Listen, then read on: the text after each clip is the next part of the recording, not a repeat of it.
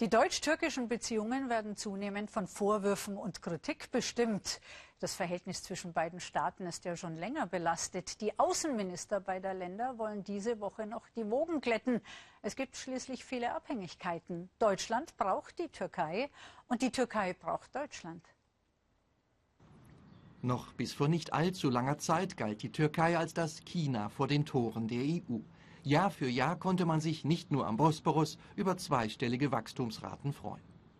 Doch die Zeit des Tigerstaats Türkei ist zunächst einmal vorbei. Das Wachstum ist schleppend, die Arbeitslosigkeit steigt und die Währung, die türkische Lira, verliert drastisch an Wert.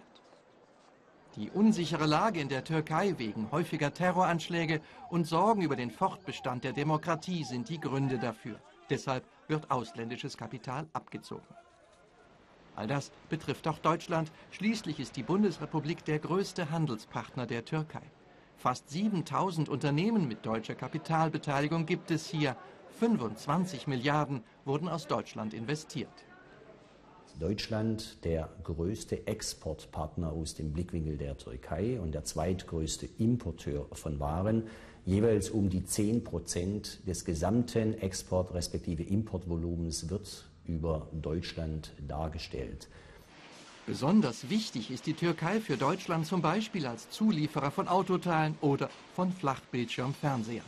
Das Land gilt als verlängerte Werkbank Europas. Mit einer zunehmend kaufkräftigen Bevölkerung von 78 Millionen ist die Türkei zu einem wichtigen Exportmarkt für Deutschland geworden.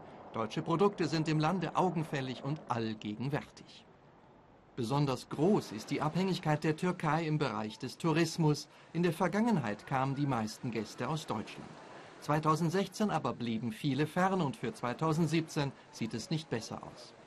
Doch die Türkei und Deutschland verbindet nicht nur Wirtschaft. Seit März 2016 ist das sogenannte EU-Türkei-Flüchtlingsabkommen in Kraft. Seither regelt die Türkei die Küsten für Flüchtlinge ab und hält sie im Land. Illegal in die EU geflohene müssen grundsätzlich zurückgenommen werden. Dafür erhalten türkische Hilfsorganisationen im Gegenzug 6 Milliarden Euro von der EU. Sie sollen helfen, Flüchtlingen im Lande bessere Lebensverhältnisse zu ermöglichen. Darüber hinaus wurde der Türkei visafreie Einreise in die EU für ihre Bürger versprochen. Dazu aber geht die EU derzeit auf Abstand.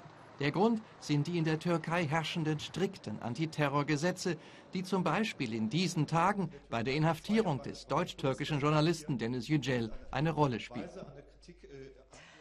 Erdogan wird immer dreister und die deutschen Politiker aller Fraktionen reagieren verstört auf seinen Nazi-Vergleich.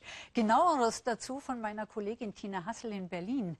Die Bundesregierung scheint auf besonnene Konfliktvermeidungsstrategie zu setzen. Wie groß ist die Aufregung heute Mittag in Berlin? Nun, die Empörung ist wirklich noch immer mit Händen äh, zu fassen. Äh, Politiker aller Parteien haben ja diese verbalen Eskalationen von Präsident Erdogan entschieden zurückgewiesen. Äh, Heute Vormittag hat sich jetzt auch Regierungssprecher Seibert äh, erstmals geäußert und er hat gesagt, jeder Nazi-Vergleich sei einfach deplatziert und absurd.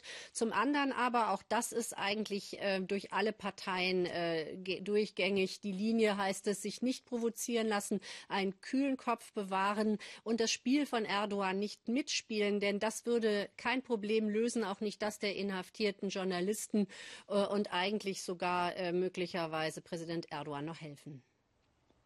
Tina, was kann Gabriel richten, wenn er diese Woche seinen Amtskollegen trifft? Ja, das ist kein leichtes Gespräch. Äh, der türkische Außenminister wird am Mittwoch äh, mit Gabriel zusammen in Berlin sein, aber am Tag davor, am Dienstag, wird er Wahlkampf machen in Hamburg. In der letzten halben Stunde ist das jetzt auch offiziell der, den Behörden in Hamburg mitgeteilt worden. Ähm, damit ähm, versucht man zumindest äh, mit offenen Karten zu spielen. Aber das ist natürlich, das hat viel Potenzial für Konflikte. Gabriel selber wird sehr entschieden die Vergleiche ähm, mit äh, Nazi-Methoden zurückweisen, alle, äh, alle Beleidigungen zurückweisen, aber ansonsten, das hat er gesagt, versuchen, Normalität wiederherzustellen. Der Grünen-Vorsitzende Cem Özdemir fordert eine einheitliche europäische Haltung, was Wahlkampfauftritte im Ausland betrifft. Wie realistisch ist das? Nun, Hansi Fischer, ehrlicherweise nicht sehr realistisch. Es wäre wünschenswert, denn dann würden einzelne Länder wie im Moment halt Deutschland nicht alleine in den Fokus kommen und unter Druck kommen der Türkei. Andererseits, wenn ja noch nicht mal die Bundesrepublik hier eine einheitliche Linie herstellt, wenn jede Kommune im Grunde alleingelassen ist zu entscheiden, ob äh, sie Wahlkampfauftritte zulässt oder nicht und wenn ja, mit welcher Begründung, dann ist es eher unrealistisch, glaube ich, dass das auf europäischer Linie in irgendeiner Form schnell passieren könnte. Danke, Tina Hassel in Berlin.